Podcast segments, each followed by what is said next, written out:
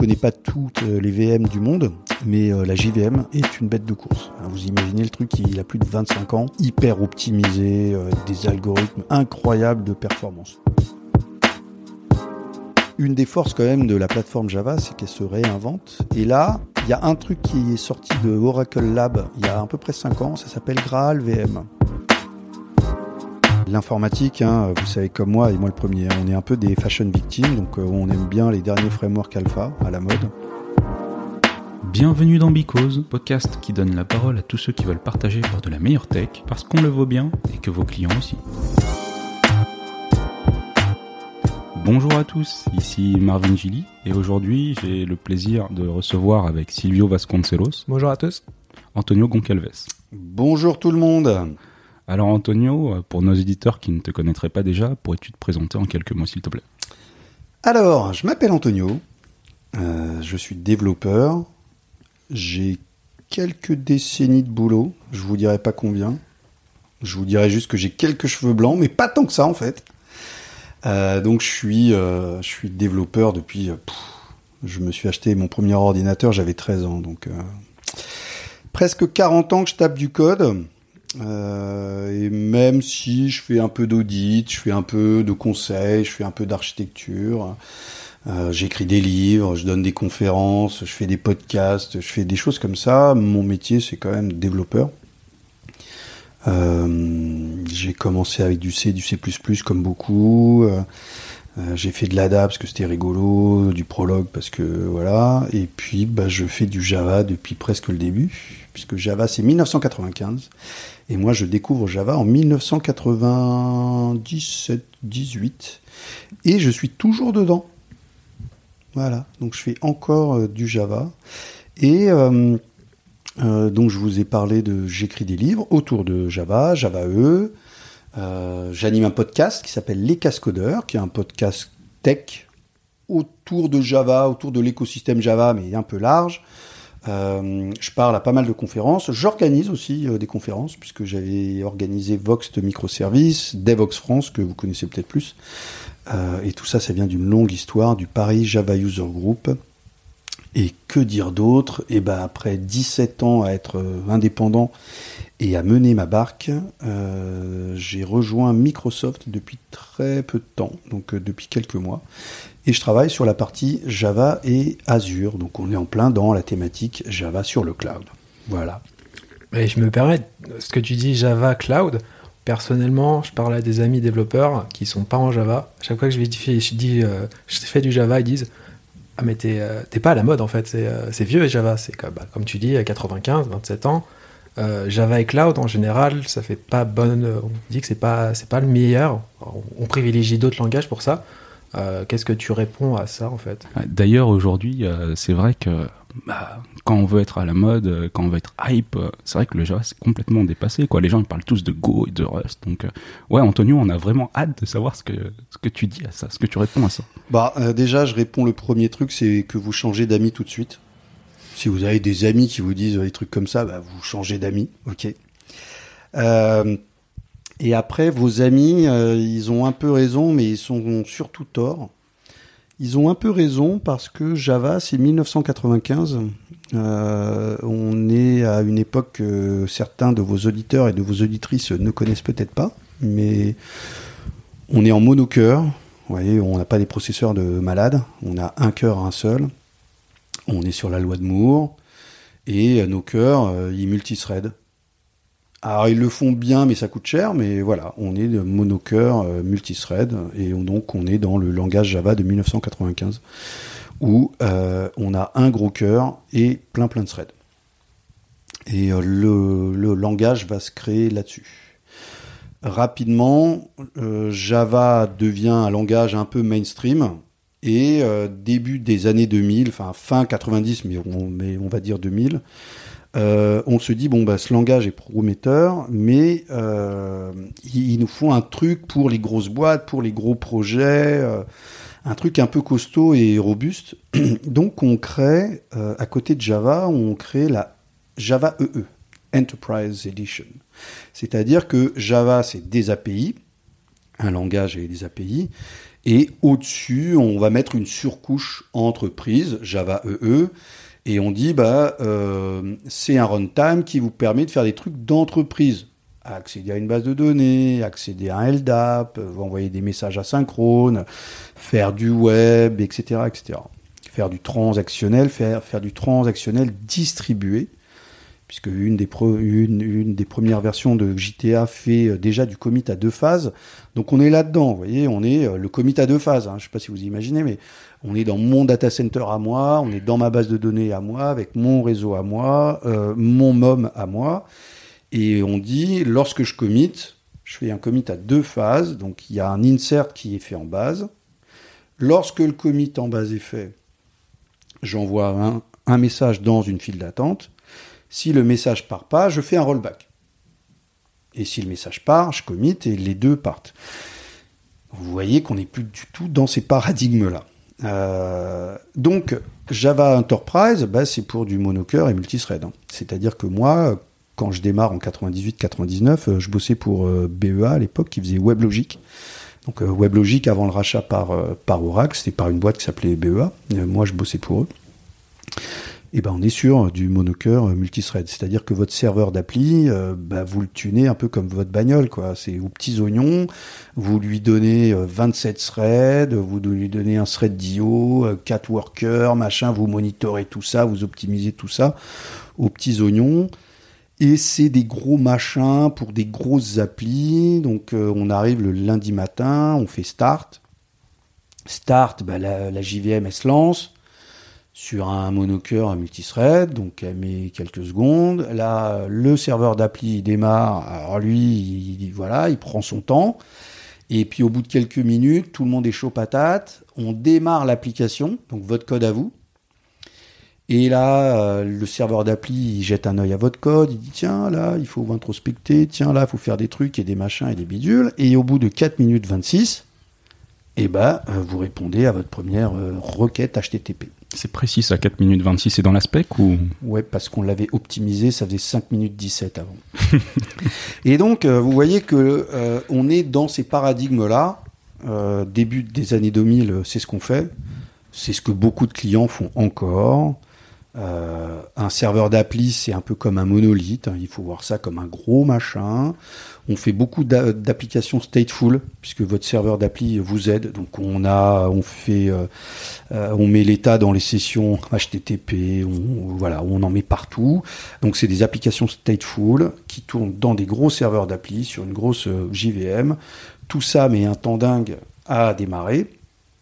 Mais après, c'est pas grave. Attention, hein, on n'est pas en train de dire que Java ça fonctionne pas, loin de là. C'est-à-dire que Java, avec tous ces paradigmes-là, il y a un truc que la JVM fait bien, et il le fait encore bien aujourd'hui, c'est-à-dire que vous démarrez votre serveur le lundi matin, le démarrage est un peu long, hein. et puis au bout de quelques minutes, au bout de quelques heures, euh, la JVM va euh, tourner et au, et au runtime, elle va optimiser des choses.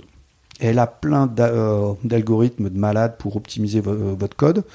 Donc Java, Java E, c'est fait pour le throughput, c'est-à-dire qu'à un moment donné, tout le monde est chaud patate, votre code est super optimisé, euh, le bytecode a été en entier, euh, copié-collé, euh, la JVM a fait des trucs de ouf pour vous donner du throughput. Et ça marche, hein. et ça marche encore, et ça marchait déjà. donc Java, Java E, c'est des choses qui vont, mais rapidement, depuis début des années 2000, hein, vont pouvoir faire des millions de requêtes à la seconde. C'est des choses qui marchent bien. Et le cloud est arrivé par là. C'est-à-dire que Java s'est aussi né dans un monde où le disque dur était pas cher, euh, la mémoire était pas chère, les serveurs étaient pas chers. Donc quand on développait un projet Java, les développeurs, enfin la prod allait voir les développeurs, le chef de, projet, et vous disait euh, mais alors votre appli là, elle aura besoin de quoi? Et la réponse c'était bah, euh, du maximum de plus de trucs possible. Donc euh, on achetait des super serveurs avec des méga octets de RAM, des gigas de de machin, parce que ça coûtait pas cher. Donc on est dans des paradigmes où on a des très gros serveurs qui coûtent pas cher, avec des grosses JVM qui mettent du temps, on va démarrer, des gros serveurs d'appli qui mettent du temps, on va démarrer, votre appli qui est développée avec du Spring, du Java E, qui met un temps dingue parce qu'il y a des proxys, des machins, des bidules, mais une fois que c'est démarré, tout ça se met en branle, ça se super optimise et rapidement vous avez une bête de course. Aujourd'hui, le problème du cloud, c'est que le disque dur coûte cher, la mémoire coûte cher, le serveur coûte super cher. Donc vous imaginez bien qu'avoir des paradigmes comme ça aujourd'hui, ça coûte très très cher. Si vous prenez euh, la bonne vieille recette Java E et vous la mettez sur euh, le cloud, et on a énormément de clients qui le font, hein, ça coûte vachement plus cher qu'avant, où vous pouviez avoir un serveur pas cher avec beaucoup de RAM pas cher et euh, de la CPU pas cher. Donc c'est là où on s'est fait un peu, euh, on s'est fait un peu doubler par d'autres langages qui n'avaient pas la même histoire, pas la même problématique et pas les mêmes performances. Donc on parlait de Rust, de Go et de choses comme ça, même Node. Hein. Euh, et c'est vrai qu'il y a 5 ans, Cloud et Java, ça faisait pas bon ménage.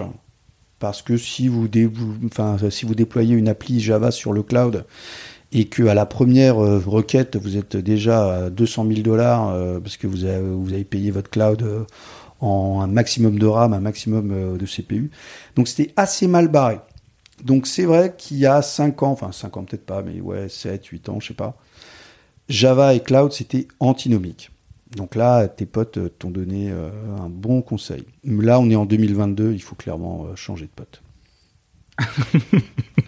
mais du coup, alors, tu dis que les choses ont changé, mais en quoi elles ont changé aujourd'hui? Pourquoi est-ce que Silvio devrait changer de pote?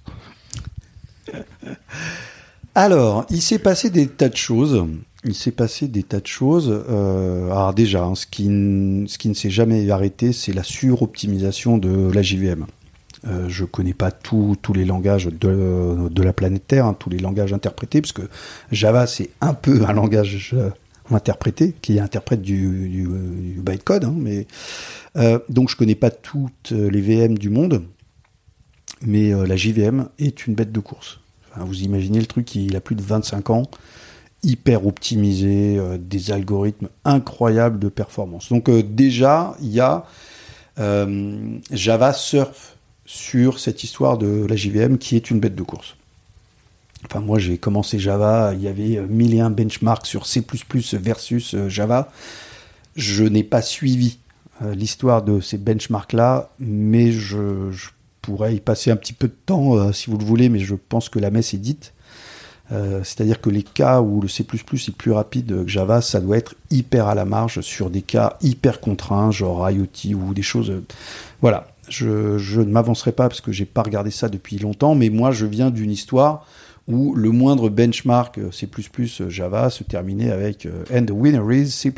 C'est terminé. Hein. Ça, c'est terminé depuis belle lurette. pourquoi? Parce que la JVM va faire des tas de choses. Au runtime, donc l'inconvénient hein, d'avoir un, un langage interprété comme Java, puisqu'on interprète du bytecode quand même. C'est pas compilé en binaire. Euh, on compile du bytecode et le bytecode est interprété. L'avantage au bout de 25 ans, c'est que la JVM est super optimisée, c'est-à-dire qu'elle va se rendre compte de patterns, elle va se rendre compte que vous êtes, à chaque fois que vous passez dans votre méthode A, dans 100% des cas, vous appelez votre méthode B. Bon, lui, à un moment donné, euh, la JVM, elle va dire, je prends le code de la méthode B, et je fais un copier-coller, je le mets à l'intérieur de A. C'est-à-dire que vous vous retrouvez avec une méthode A qui est un cumul de A plus B. Donc vous n'avez plus de jump à faire, c'est super optimisé. Voilà, donc euh, la JVM fait ça au runtime.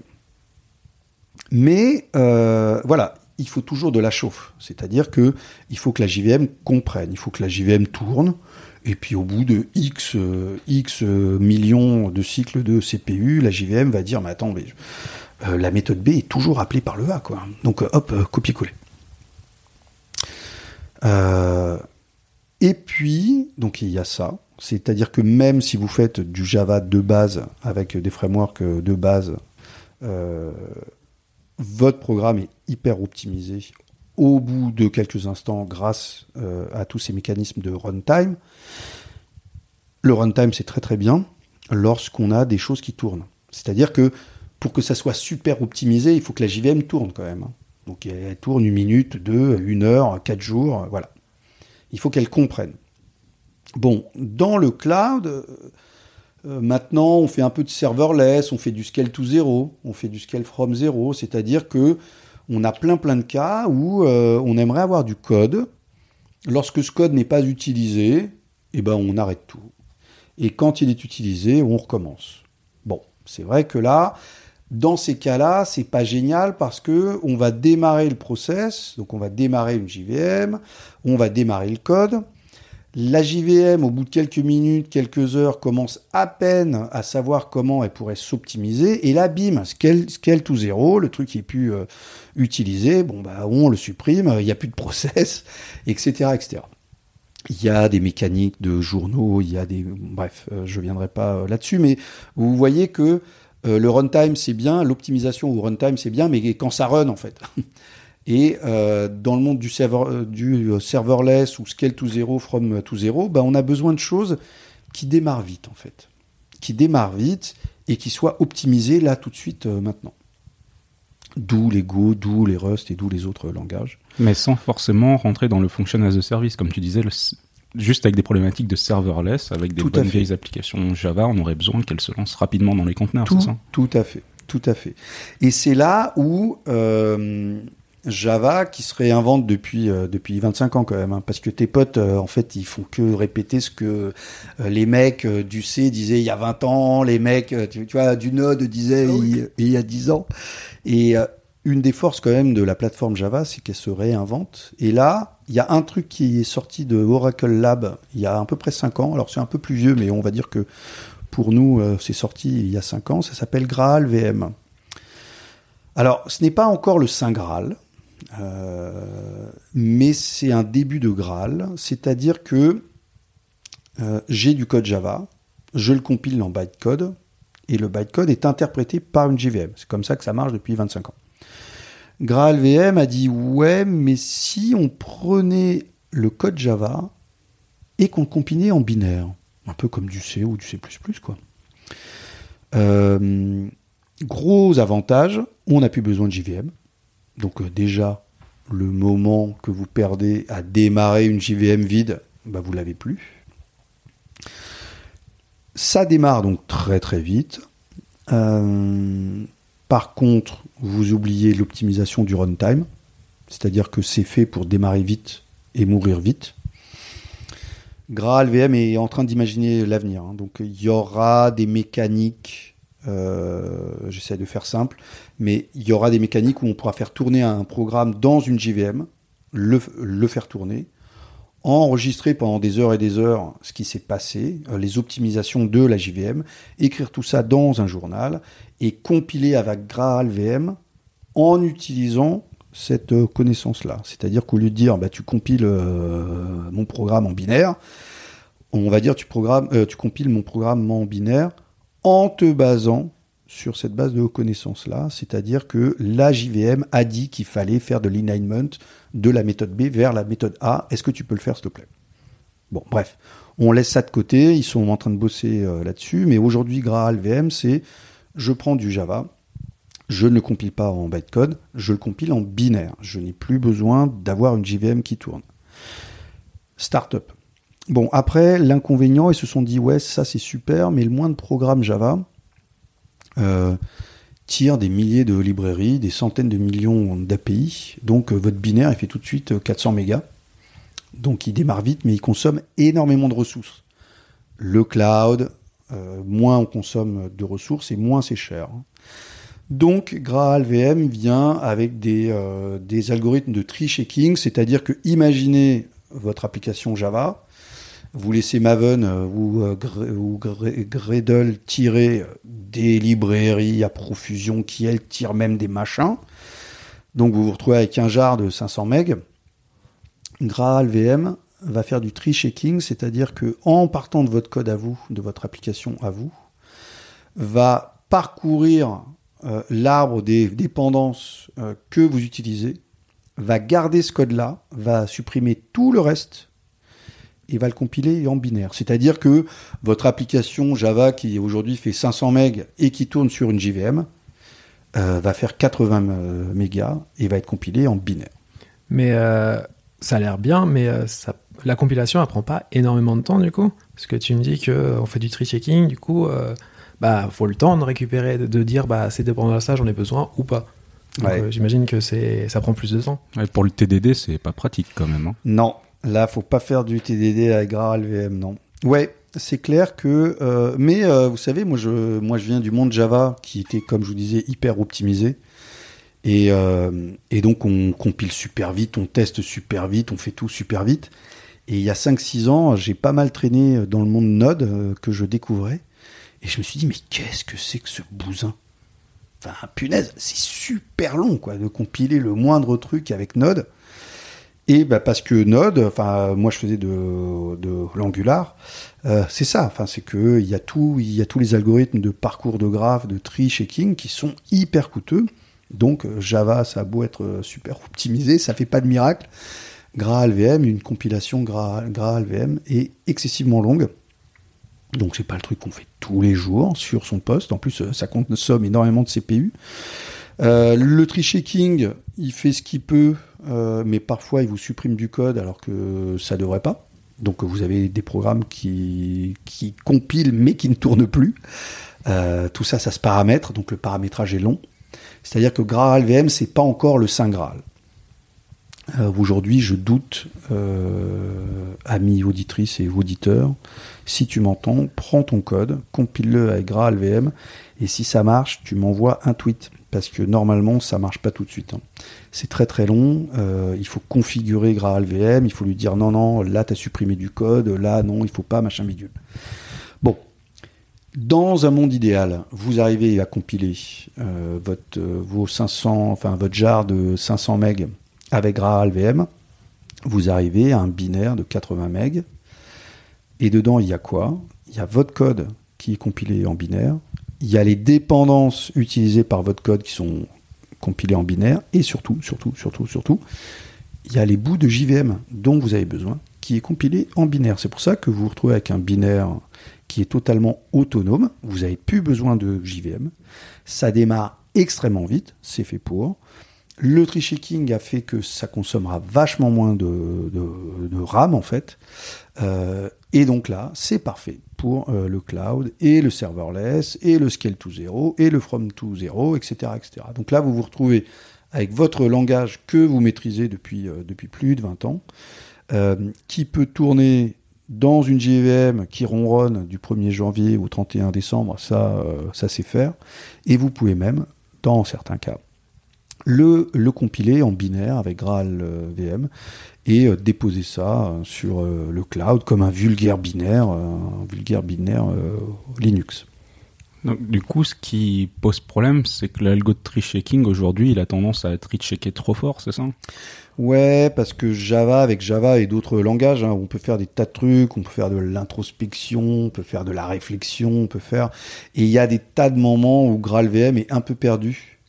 Euh, pareil, on a des constructeurs par défaut, donc euh, GraalVM va dire ah ce constructeur il sert à rien, je le vire. Ah cette ligne, je comprends pas ce qu'elle fait, je la vire.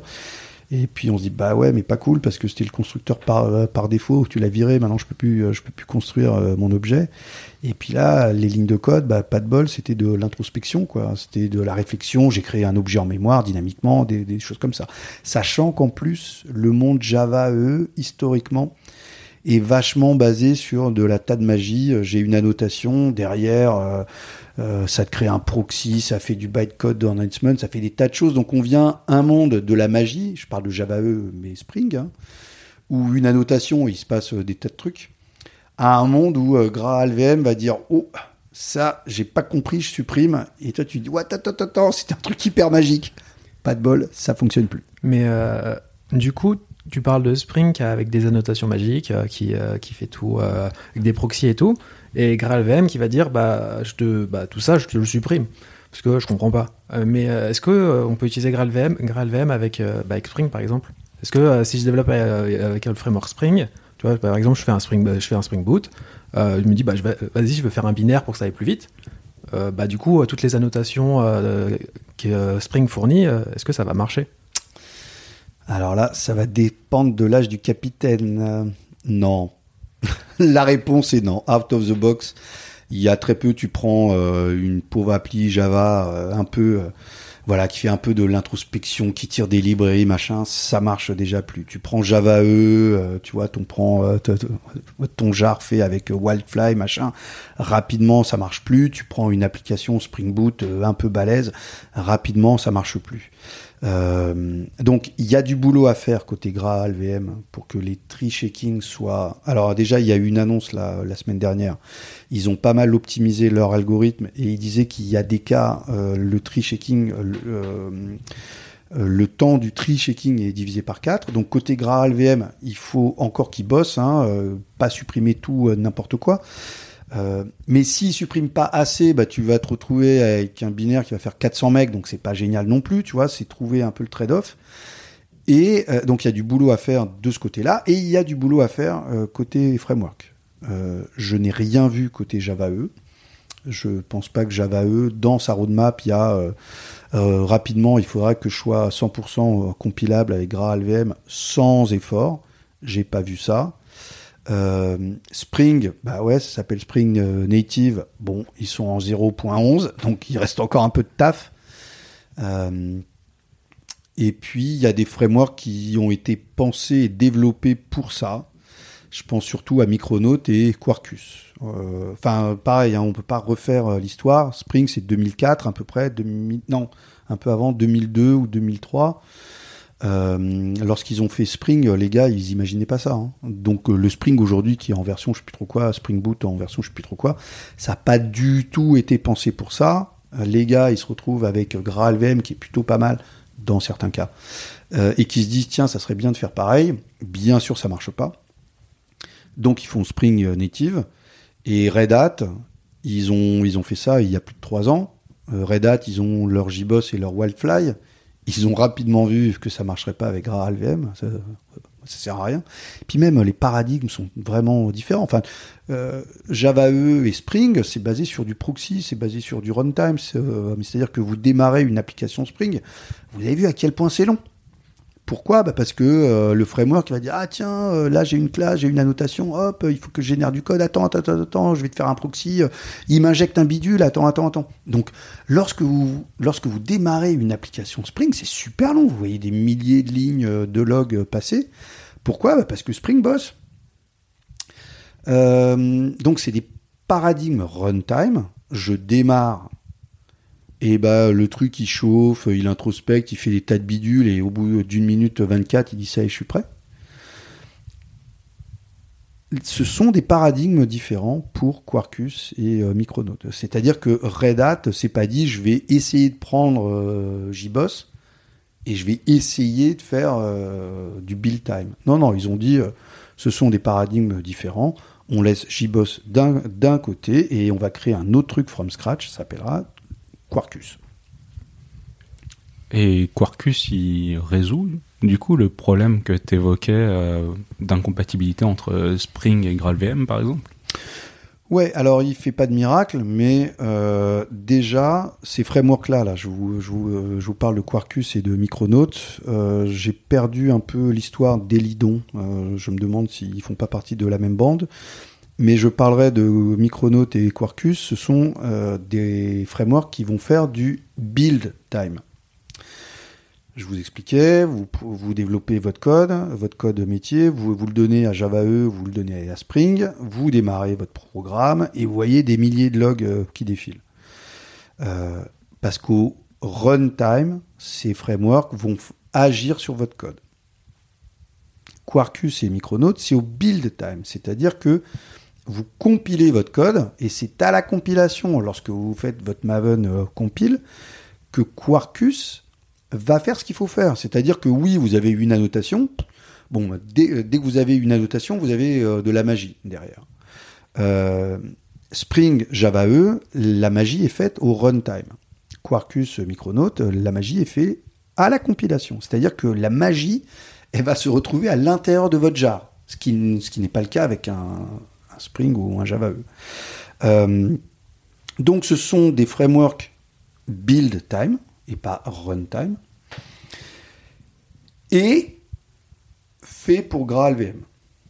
Donc si vous restez dans Quarkus, le cœur de Quarkus et les extensions Quarkus, ça va être super optimisé au build et ça va être super optimisé avec GraalVM. L'inconvénient, c'est qu'il y a un moment donné, vous, avez besoin de votre couteau suisse maison, vous avez votre framework maison qui a été développé il y a 12 ans, et vous dites à Maven, tire-moi la dépendance de mon framework maison. Bon, bah, la magie s'arrête là. Hein. Euh, c'est-à-dire que vous faites un Maven compile, et Quarkus, il va optimiser ce qu'il peut au build, mais après, il va faire du runtime. Euh, c'est-à-dire que votre framework maison, il va faire, euh, vous allez démarrer Quarkus, qui sera enfin, qui aura hyper optimisé au build tout ce qu'il pourra faire, mais il y a un moment donné, il va vous cracher des logs au, runtime parce que votre framework maison, euh, il a besoin de se mettre en branle, de calculer des proxys, du truc et du machin. C'est-à-dire que la magie va s'arrêter tant que vous êtes dans, dans le monde merveilleux du build time. Bah, tout votre code va être euh, compilé au build. Donc le démarrage va être hyper rapide. Mais si vous quittez ce monde merveilleux-là, bah on revient dans le monde d'avant, euh, le monde du runtime. C'est la force de Quarkus. Quarkus ne vous, ne vous dit pas si ton framework qui fait pas de build time euh, circuler. Non, non, il te dit moi, au build time, je, fais ce que je peux. Et puis après, je te laisse euh, la main. Et dans ce je fais ce que je peux, c'est euh, je t'assure que euh, les extensions et le cœur de Quarkus est compilable avec GraalVM. Par contre, ton framework maison, euh, désolé, mais circulé. Alors là, je crois que tu viens d'introduire un, concept qu'on n'avait pas évoqué jusque-là. Tu me parles d'extension Quarkus. Ouais, extension Quarkus, c'est le terme qu'ils ont trouvé pour dire ceci est une dépendance Java donc euh, vous donnez à votre Maven euh, ou Gradle une, dépendance Java et puis lui euh, il va sur le repo, il l'attire et puis voilà, il met ça dans votre war ou votre jar et puis zou. Ça fonctionne ça avec Quarkus. Hein. Quarkus, vous pouvez mettre n'importe quel jar que vous trouvez sur Maven repo. Hein. Donc ça, ça fonctionne. Et puis ils ont créé un paradigme différent qui est une extension. Et une extension, c'est ni plus ni moins ça. C'est je prends un framework externe et je lui mets un peu de code autour et des métadonnées autour pour dire à Quarkus, tiens, tu sais que ça, tu peux euh, l'optimiser et, euh, et l'optimiser au build. Typiquement, vous avez votre framework euh, maison, c'est une dépendance. Quarkus prend cette dépendance et ça marchera très très bien. Il l'optimisera pas, mais ça marchera. Voilà, cool. Puis il y a quand même un moment où vous vous dites, punaise, c'est quand même dommage parce que tout est super optimisé et notre framework maison, c'est lui qui nous pourrit euh, les perfs. Bah là, vous pouvez vous retrousser euh, les manches et faire en sorte que votre framework maison devienne une extension. Donc vous allez enrober votre framework maison dans des métadonnées et dans du code qui vont dire à Quarkus, mais tu sais, ça, en fait, tu peux l'optimiser au build. Et si tu fais gaffe à ça, ça, ça, ça, ça, ça, ça, ça, ça, tu peux même le compiler avec GraalVM.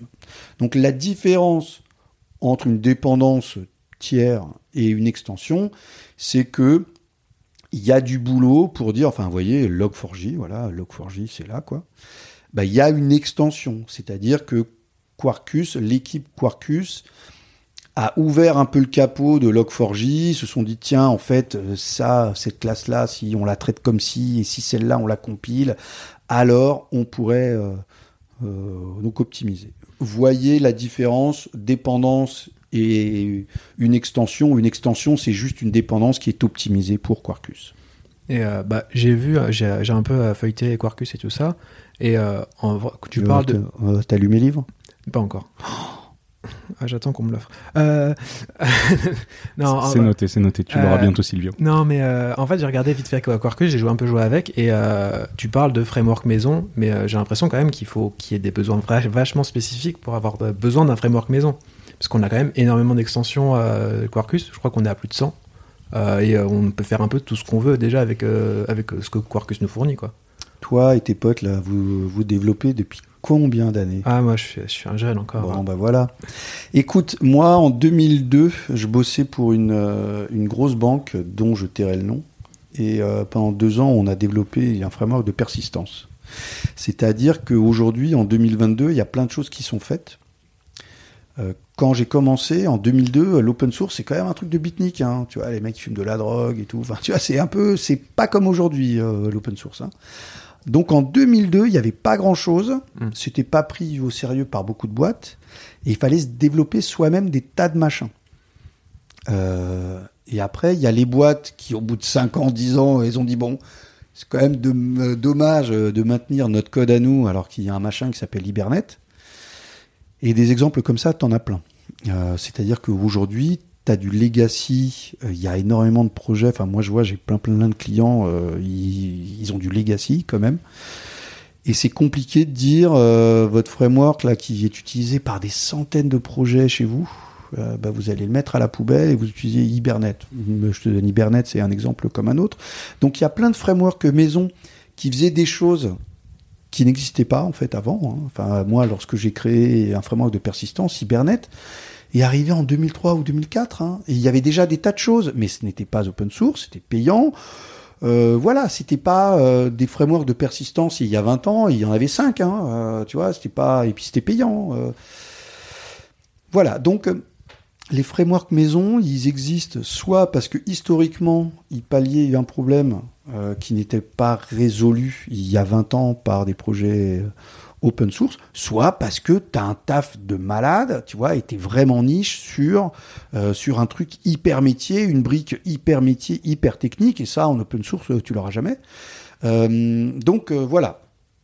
Et là, tu peux te dire, bah, puisque mon framework maison, mon framework technique, il est là pour rester, je peux en faire une extension et l'optimiser pour Quarkus si j'ai décidé de prendre Quarkus comme ma, ma plateforme runtime.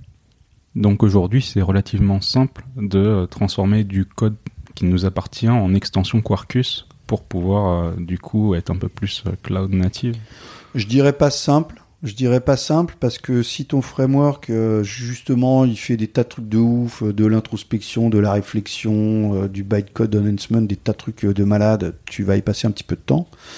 Euh, mais c'est sûr que si c'est tes classes utilitaires, euh, tu vois, si tu as une pauvre, euh, si tu as, si t'as 10 classes qui font poète poète plus un petit truc, là ça va être facile, ouais. Ça va être facile de, de faire une extension à, à partir de ton code à toi. Bon, alors du coup, avec Quarkus, on a, on a un super framework qui fait de la, enfin qui fait des optimes à la compilation, qui va permettre d'être déployé plus facilement sur du GraalVM. Ouais. Euh, mais est-ce qu'il y a un peu de spec quand même autour de ça ou, les gars se sont tapés un délire en se disant on fait des optimes, vous prenez, vous prenez pas, tant pis on fait ce qu'on veut. C'est marrant l'histoire des, des spécifications parce que moi j'ai euh, j'ai beaucoup bossé sur les spécifications Java E6, Java E7, Java E8, JB3.1, JPA2, CDI. Donc vous verrez mon nom sur euh, des tas de spécifications autour de Java E qui avant était porté par le JCP, maintenant c'est Apache. Eclipse, quelle honte. Euh, c'est marrant parce que euh, il y a 20 ans, moi, lorsque je faisais des specs, on me disait euh, les specs c'est nul, c'est tout pourri, c'est un truc de vieux. Et pourtant, j'avais pas encore des cheveux blancs. Donc, les spécifications, il y avait un petit souci, c'est que pour créer une spec, c'est long. Et on sait tous que la dictature, c'est vachement plus rapide qu'une démocratie. hein. On a beau tous être démocrate, euh, en dictature, tu vas quand même vachement plus vite. Donc, on avait Spring qui allait vachement plus vite, euh, puisque Spring, c'est un peu la dictature du framework Java. Ils font leur truc à eux. Et nous, euh, on faisait la démocratie des frameworks Java. Donc, on avait toujours trois années de retard, à peu près, trois, quatre ans de retard. Euh, donc, on avait beau dire, bah, la démocratie, c'est sympa, regardez, c'est vrai qu'on est un peu à la bourre, on est moins pertinent, ça va moins vite. Votre besoin, là, vous nous l'exprimez, ok, mais on l'implémentera dans quatre ans. Et on nous disait, mais euh, une démocratie, en fait, c'est tout pourri. Et euh, on avait tendance un peu à cracher sur les spécifications Java E. Et puis, sachant qu'on venait d'un monde que les moins de 20 ans peuvent pas connaître. Hein. C'est-à-dire que avant qu'il y ait un langage Java, avant que Java soit même open source, hein, avant que les spécifications soient open source, euh, on, euh, on a l'impression que le monde euh, était truffé de licornes dès la première ligne de code. Non, non, le monde était propriétaire. on faisait de l'IBM, on faisait de l'IBM, on faisait du Microsoft, on faisait du Microsoft. Java, Java E arrive. Open source, pas tout de suite. Hein. Euh, les spécifications open, euh, pour le coup, assez rapidement. Euh, et là, on commence à dire, bah non, en fait, c'est tout pourri, les spécifications, le monde de la dictature va quand même vachement plus vite. Et aujourd'hui, le monde du cloud, c'est encore un peu le monde de la dictature, même si CNCF essaye de spécifier, de spécifier deux, trois trucs. C'est un monde en pleine ébullition qui va très très vite. Donc Quarkus, euh, c'est une dictature euh, à la Spring. Ça va super vite. Ils font une release par mois. C'est super pertinent. Après, ils ont quand même une petite couche de démocratie qui est sortie de Java E, s'appelle Microprofil. Donc Microprofil, c'est des spécifications euh, qui sont dans Eclipse et qui vont spécifier quelques API spéciales cloud en fait dans le monde Java. Mais comme on s'est fait au monde de la dictature, voyez, euh, Quarkus implémente pas tout l'aspect euh, micro-profil. Ils font énormément de trucs à eux. Euh, ils vont très très vite. Parfois, ils backportent sur l'aspect, mais parfois non. C'est-à-dire qu'aujourd'hui, c'est un peu la, jungle. Et voyez, Java E, hein, il y a 20 ans, le, le message de Java E, c'était vous faites du code métier vous respectez euh, la spec et votre code est portable à 100% à travers euh, euh, les, serveurs d'application de la planète Terre. Bon, en fait, c'était pas vrai puisque chaque serveur d'appli faisait ses trucs, donc on rapidement on utilisait des API propriétaires, etc. Aujourd'hui, le monde du cloud, on vous dit, vous vous concentrez sur votre code métier, vous le containerisez et vous mettez ça dans un Kubernetes et ça sera portable à travers la planète Terre des clouds. Bon, on nous a encore menti. Euh, donc le, alors je vais pas utiliser le Graal, mais vous voyez cette idée qui nous hante depuis euh, des décennies, hein, qui est euh, le développeur se concentre sur du code métier et après il y a une tambouille technique autour qui est portable à travers la planète Terre et peut-être un jour sur Mars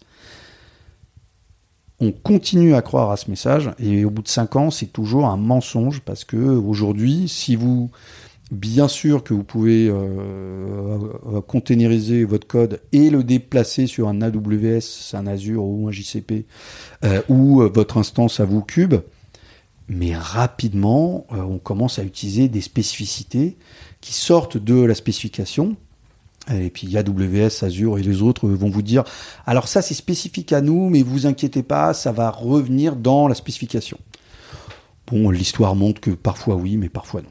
Donc euh, voilà, hein, on est euh, on est toujours entre euh, la démocratie c'est bien, mais la dictature ça va plus vite, puis la dictature ouais, mais être tu vois, euh, si le dictateur il est pas gentil, c'est pas sympa. Donc on cherche un, tu vois, on cherche un dictateur géant, euh, un dictateur sympa en fait, hein, qui soit pas. Euh. Donc voilà, l'histoire de l'informatique, c'est je vais, je viens, j'oscille entre ces mondes-là où je spécifie mais une spécification, c'est long à mettre en place. Et de toute façon, elle sera jamais 100% portable. Vous aurez toujours besoin d'un truc que l'aspect qui ne fait pas. Ou vous vous accoquinez avec, euh, avec un dictateur qui s'appelait avant IBM, qui s'appelait hier Spring, et qui s'appelle demain euh, GCP, Azure ou, ou AWS. D'accord. bon, je pense que le message est clair hein, sur, sur la dictature. Euh, bon, je te demanderai pas vers qui il faut aller aujourd'hui, parce qu'il y aurait peut-être un biais. non, non, non, parce que comme je disais, je suis, euh, je suis Microsoft depuis, euh, depuis très très peu de temps, donc je crois que je suis encore au moment où je connais plus AWS qu'Azure, même si ça va basculer rapidement. Et ton conseil à toi aujourd'hui pour des, des, entreprises qui voudraient euh, vraiment aller vers euh, des applications dans le cloud avec ces problématiques de coûts euh, qu'on expliquait tout à l'heure. ça, serait quoi? Est-ce que là, aujourd'hui, il faut migrer nos applications euh, pour qu'elles tournent sur du GraalVM avec euh, du Quarkus ou du Micronaut euh, Ce serait quoi les, use cases qui adressent le mieux ce cas? Enfin, ce- serait quoi les, points d'attention pour les gens qui commencent à être sensibles Alors déjà, euh, l'informatique, hein, vous savez comme moi et moi le premier, on est un peu des fashion victimes, donc on aime bien les derniers frameworks alpha à la mode. Il n'y a pas que le monde JS hein, qui aime les derniers trucs à la mode qui disparaîtront dans deux mois, enfin même si JS ça disparaît en deux semaines, mais euh, donc on est un peu fashion victime aussi. hein. On aime bien les trucs euh, tendances un peu. euh, Il faut quand même se raisonner soi-même, faire un travail sur vous-même. Enfin voilà, aller voir un psy. hein. Il y a des moments, il faut aller voir des psys, euh, s'allonger et se dire mais pourquoi je suis toujours en quête du dernier truc à la mode? Donc, pour se réfréner un petit peu, moi, il y a une phrase que j'ai entendue il y a plus de dix ans sur la performance, euh, parce que la performance aussi, hein, c'est un métier euh, complexe et qui bouge beaucoup. C'est hum, don't guess. Et ça, je pense qu'il faut l'appliquer tout le temps, euh, tout le temps. Mesurer. Mesurer, ça sert à rien de se dire ah, tiens, si je vais sur le cloud, ça sera mieux. Mesurer. Qu'est-ce qui vous enquiquine aujourd'hui? Euh, Qu'est-ce qui vous empêche euh, d'aller vite? Alors déjà, est-ce que vous avez besoin d'aller vite? Euh, Donc, mesurer ce qui fait mal pour différentes choses. hein, parce que déjà, si si vous guérissez votre bobo, bah déjà vous pouvez dire j'ai guéri un bobo, mais uniquement si vous l'avez mesuré avant. Donc vous pouvez dire regardez avant ça coûtait 12, maintenant ça coûte 7. Là je pense que ça parle à tout le monde. Dire euh, tu me donnes un budget de 5 millions de dollars, je prends mon monolithe et pendant 3 ans je le fais en microservice. À part dire qu'on a juste cramé 5 millions de dollars, on n'a pas, enfin, on n'a pas dit ce qui nous enquiquinait. Et d'ici trois ans, quand on sera sorti de notre tunnel, on pourra pas dire on l'a résolu. Donc moi, je dirais aux développeurs euh, mesurer. En plus, on est des scientifiques, donc euh, la donnée, ça nous parle. On a besoin de data, on a besoin de données pour savoir ce qui se passe. Euh, c'est vrai que quand on fait de la performance, on a des courbes qui montent et qui descendent, ça parle tout de suite. Euh, Il y a des choses qui sont un peu plus subtiles. Euh, si votre équipe est mise en prod quatre fois par an, je sais pas. Enfin, est-ce que c'est- quantifier, quantifier la douleur de quatre mises en prod par an, bah, c'est pas facile hein, de quantifier ça. Si vous arrivez à donner de la donnée, donner de la donnée, elle est belle cette phrase. Si vous arrivez à quantifier que quatre mises en prod par an, ça vous coûte tant, alors déjà, euh, l'exercice va être chaud patate. hein. Mais si vous arrivez à le faire, vous, gardez votre formule de côté, vous bossez pour mettre en prod une fois par mois, vous appliquez votre formule, et là, vous dites j'ai gagné 12. C'est pas mal.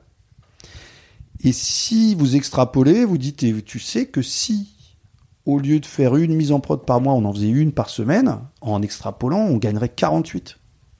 Là, c'est pas mal. Et une fois par jour, tu vois, enfin, c'est plus ça. Et donc, tout est comme ça, parce que passer de 4 mises en prod par an à une par jour, vous imaginez le nombre de millions de dollars que vous avez mis sur votre CI/CD Bon, bah, il va falloir que vous les retrouviez, euh, ce million de dollars. Donc, j'ai pas trop de conseils à donner aux gens, à part vous mesurez absolument tout. Vous vous bardez de data.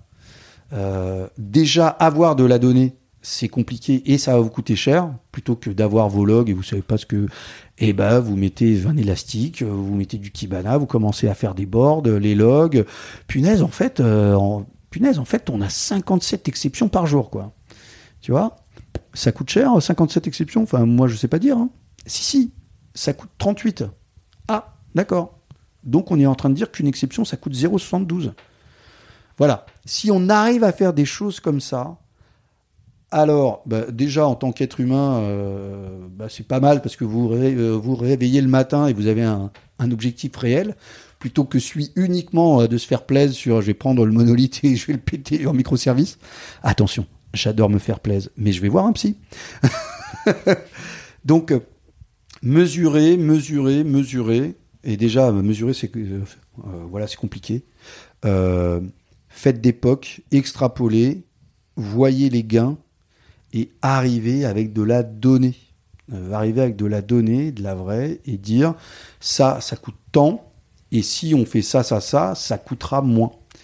Euh, on va diviser par 4, on va multiplier par 6, enfin voilà, des trucs euh, tangibles, parce que aujourd'hui, moi, de toute façon, la plupart de mes clients, ils en sont encore à l'étape CI/CD, c'est-à-dire comment je passe de 4 mises en prod par an à une par jour, enfin vous, vous imaginez un peu le paradigme de malade, et puis, et puis là, en plus, voilà, euh, nous, on pourra mesurer euh, des trucs genre, bah, on a mis X en prod, euh, on a X traité des tickets, machin truc, mais le coût humain, euh, vos ops, il va falloir les former, etc. etc. Donc voilà, euh, vous imaginez bien que venir avec de la donnée, euh, venir avec euh, un, un chemin de passage d'un point A à un point B en accompagnant et les équipes et les process et le code, etc., etc. C'est un boulot de malade mental. Mais lorsque vous y arrivez, vous, pouvez dire bon bah écoutez pour euh, 1,2 million, euh, on met en pipe, enfin on met en place du euh, CI/CD, on aura formé euh, nos ops, ça va nous coûter tant, mais euh, au bout de deux ans on aura divisé par X euh, et on retombe sur nos pieds dans euh, 17 mois, 3 trois, trois, trois quarts et ensuite on pourra aller plus loin, plus vite, euh, etc., etc. Euh, du coup, si tu as des, enfin, de la compétence en interne sur euh, la partie solu- solution cloud, euh, donc AWS, Azure, JCP, et, de la connaissance sur la partie orchestrateur avec Kubernetes, si là aujourd'hui tes équipes de dev partent sur du Quarkus, au-delà des perfs, de, de, au-delà de cette possibilité d'élasticité que tu, que tu as une fois que ça run, euh, sur la productivité, c'est un outil qui, qui va aider à aller vers du continuous delivery euh, Quarkus? Oui, oui, euh, bien sûr. Alors euh, déjà, euh, Quarkus, c'est du continuous testing, ça c'est pas mal. C'est, C'est-à-dire qu'il y a des choses que les autres langages et les autres plateformes faisaient.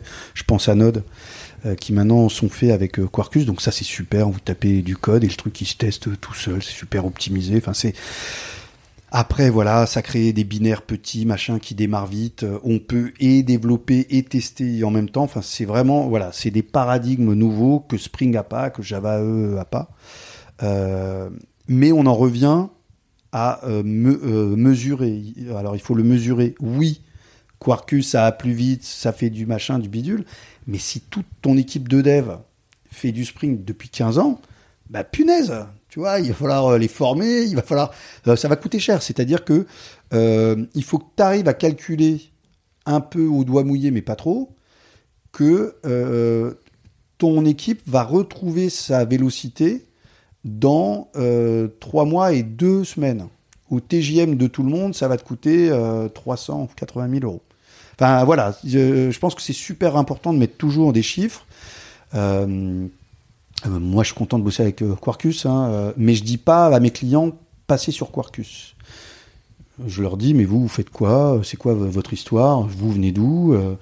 Et si on me dit bah nous, on fait du Node, je vais pas leur dire passez sur Quarkus où on a une grosse expertise Spring.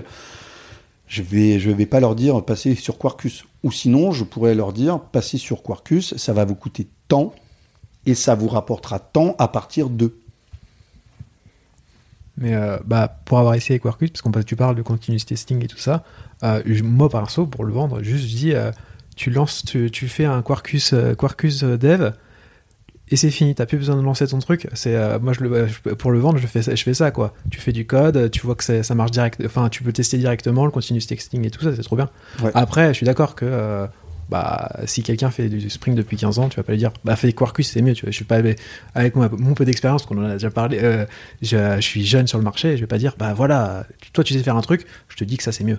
Oui, Là-dessus, je suis d'accord. Euh, bien mais, sûr. euh, pour le coup, euh, je pense que euh, juste s'intéresser à Quarkus, euh, ça, ça peut être pas mal euh, pour, euh, pour les gens parce que euh, Oui, oui. Ça, ça, ça met en place des trucs qui sont vraiment pas mal. Ouais, ouais. Vraiment, hein, si vous êtes développeuse ou développeur Java, il y a deux choses à faire. Donc, achetez mes livres. Et faites du Quarkus pour le soir à la maison, euh, même euh, ou le week-end à la cool, mais faites du Quarkus parce que si vous venez de Java E ou de Spring, vous allez voir un peu des paradigmes, certains euh, paradigmes qui sont en train de changer. Moi, j'ai commencé Java E pour tester une appli, pour tester. hein. Il fallait que je compile mon, code, que je le package dans un WAR, que je le déploie dans un Weblo et que je fasse tourner euh, mes tests. Voilà. Si vous venez de ce monde-là, ou même avec Spring, hein, Spring, euh, les tests c'est long, euh, le démarrage c'est long, enfin Spring, voilà, hein, Spring c'est de 2004. Euh, donc essayez un peu Quarkus pour goûter un petit peu à ce qui se passe dans le monde Java. Dire que ça sera les paradigmes de demain, j'ai pas de boule de cristal, mais quand on voit Spring, Spring Native, euh, bon, a priori, c'est quand même des paradigmes de demain. Je peux me tromper, mais voilà. Euh, donc, si vous n'êtes pas là-dedans, numéro un, achetez mes livres, ça, je crois qu'on est clair. Et numéro 2, faites un peu de Quarkus euh, pour voir un peu ce qui se passe. Loupez pas le coche. Donc, euh, bon, on en revient toujours à de la curiosité, à mesurer les choses pour savoir euh, où on veut aller. Et je pense que ça conclut bien euh, notre discussion euh, pour Java dans le cloud. Je sais pas ce que vous en pensez, Sylvie, Antonio. Bah, à part que Silvio a perdu euh, ses potes, euh, je pense que oui. Je pense que Ah, J'en ai d'autres qui sont pas dans l'informatique, ça va. En tout cas, merci à vous de nous avoir écoutés tout au long de ce podcast. Merci à toi, Antonio, euh, de nous avoir éclairé un petit peu sur tout cet écosystème. Ben, Et, euh, Merci à vous de m'avoir euh, reçu dans votre, euh, dans votre podcast. C'est toujours un, un plaisir de pouvoir parler euh, de, de ce qui me plaît, de ce qui me fait encore euh, vibrer. À d'autres Et merci à toi, Silvio, d'avoir euh, sacrifié ton réseau amical euh, Oui. pour euh, notre podcast. Ouais, c'est pas grave, hein, mais j'en retrouverai d'autres, j'en retrouverai d'autres. Il y a beaucoup de gens qui travaillent en Java. Merci encore. Bonne journée à tous. Au revoir tout le monde. Au revoir. Merci, au revoir. Au revoir. Le podcast est maintenant terminé. Merci de l'avoir écouté. N'oubliez pas de vous abonner pour ne rien manquer des prochains épisodes.